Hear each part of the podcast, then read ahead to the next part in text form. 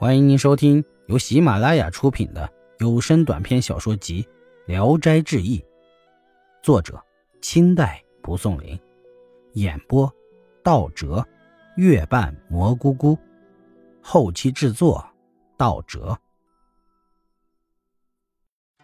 邢子怡，山东藤县有个杨某人，跟着白莲教结成死党，又得到一些歪门邪道的法术。徐红如被杀之后，杨某人侥幸漏网脱险，于是就携带着妖术在各地漫游。家里边有田园和楼台殿阁，很称得上是个富有之家。他到了泗水之滨的某个士绅之家，用迷幻的法术当做戏剧来表演，引得妇女们都偷偷来看。杨某人偷眼看到这个士绅的女孩长得很美貌。戏演完回来，就想把她用法术摄取过来。杨某人的续弦妻子朱氏也还很有魅力，就把她打扮得漂漂亮亮的，假扮成为仙女，又交给她一只木鸟，还告诉她启动的方法，就从楼上把她推了下去。这时朱氏感到身体轻的就像一个树叶，飘飘荡荡的在天空里驾着云彩行走。没过多久。到了一个地方，云彩停止不动了。朱氏知道已经到了该到的地方。这天夜里，月光明亮，清澈而又皎洁，往下面一看，极为清楚。朱氏取出一只木鸟投了出去，木鸟鼓动着翅膀飞了出去，直接来到女孩的住房。女孩看见有彩色的鸟飞了进来，就呼叫婢女去抓住它。可是木鸟已经冲出木帘飞走了，女孩再去追赶它，木鸟掉在地上，并做出鼓动翅膀的声音。再往前靠近它，木鸟就扑进了女孩的裙子底下了。辗转之间，鸟儿背着女孩就飞腾起来，直着冲上云天。婢女大叫起来，朱氏在云彩里说道：“下界的人们不要害怕，我是月宫的嫦娥。”女孩，她是王母娘娘的第九个女儿，是偶然间被贬谪到人世间的。王母娘娘每天都深切怀念她，暂时把她招上去聚一聚，就把她送回来。于是朱氏就和女孩手牵着衣服一起飞行，正好到了泗水的地界，恰巧有一个人在燃放飞天爆竹，爆竹斜着碰到了鸟的翅膀，鸟一受到惊吓就掉下来了。拉扯着朱氏也掉了下来，正好就落到了一个秀才的家里。那个秀才叫邢子怡，家境极其贫寒，而性情非常耿直。曾经有过邻居的妇女晚上往他家跑的事情，他拒绝不接纳的。那个妇人心寒愤怒，离开之后，在她丈夫的面前说邢子怡的坏话，污蔑邢子怡挑逗并勾引她。她的丈夫本来就是个泼皮无赖，就早晨和晚上都来到门前羞辱呢邢子怡。邢子怡于是卖掉了家产，到别的村庄租房子住下来。有一个会相面的顾某人，善于判断人的福气和寿数，邢子怡就亲自登门拜会他。顾某人看看邢子怡之后，笑着说道：“君子您富得足有千钟之力。”为什么穿着破烂的衣服见人呢？难道是认为我有眼无珠吗？邢子怡笑话他胡说八道。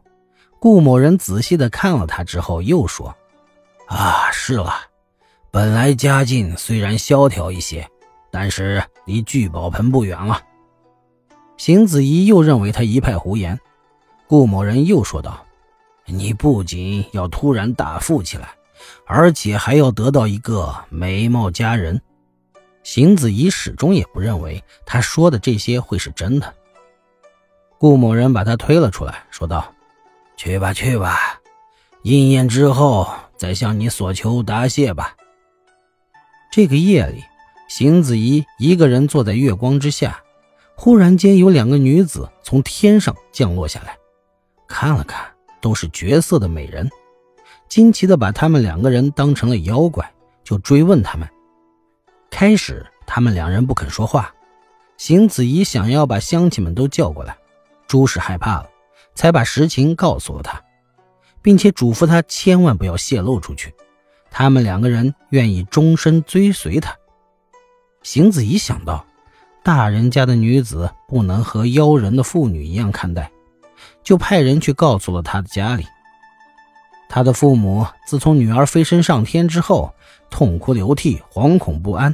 忽然间得到了回报的书信，又惊又喜，都在想象之外了。立刻派马车连夜奔驰去迎接。用百金答谢了邢子怡之后，携带着女儿回到家来。邢子怡得到了漂亮的媳妇儿，正在忧愁家徒四壁空空的时候，又得到了金钱，感到很大的安慰。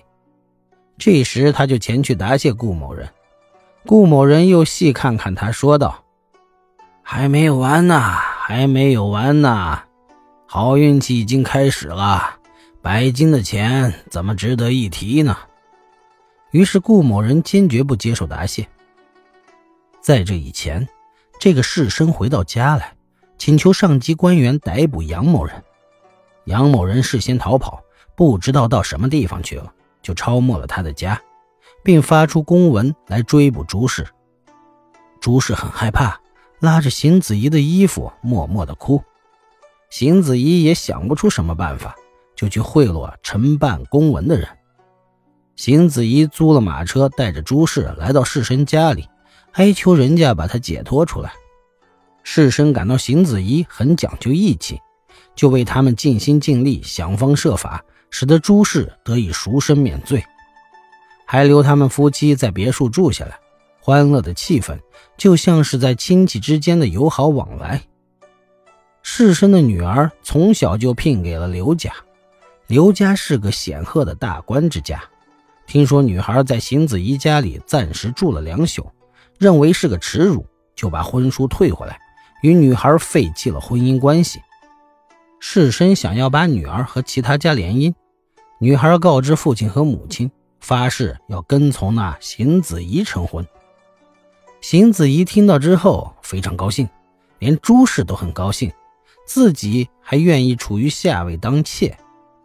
士绅忧虑邢子怡无家无业，正赶上杨某人的住宅当做官家财物处理，就替邢子怡购买了过来。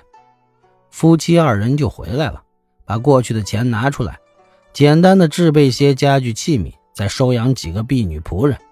十天之间，钱花费的已经没有了，只希望女孩来到一定会得到他的资助的。一天晚上，朱氏对邢子怡说道。我那罪孽的前夫杨某人曾经把千金的钱埋藏在楼下，只有我知道埋在那里。刚才我看了看那个地方，砖石和石块还是和原来一样，或许地下埋藏的东西没有损坏呢。两个人一起去挖开地窖，果然得到了千金的钱，因而也相信顾某人法术的神奇。邢子怡就优厚的报答了他。后来，女孩也嫁了过来，装扮极其丰盛。没过几年，邢子怡就在一郡之内被称为首富了。易史是说，白莲教被歼灭之后，而余党杨某人偏偏没有死，而且还富上加富。我几乎要怀疑，灰灰的天王也能够既出书又有遗漏呀！哪里知道，上天把他留了下来。是为了成全邢子怡呀，不然的话，邢子怡即使坏运气到了极点，交上好运，又怎么能够仓促之间建起楼台殿阁，积累巨额金钱呢？邢子怡连一个女人都不愿意去偏爱，而上天却报答她两个女子。啊，老天爷什么话都没有说，而他的心意却是可以知道的。本集演播到此结束，谢谢大家的收听。喜欢请点赞、评论、订阅一下。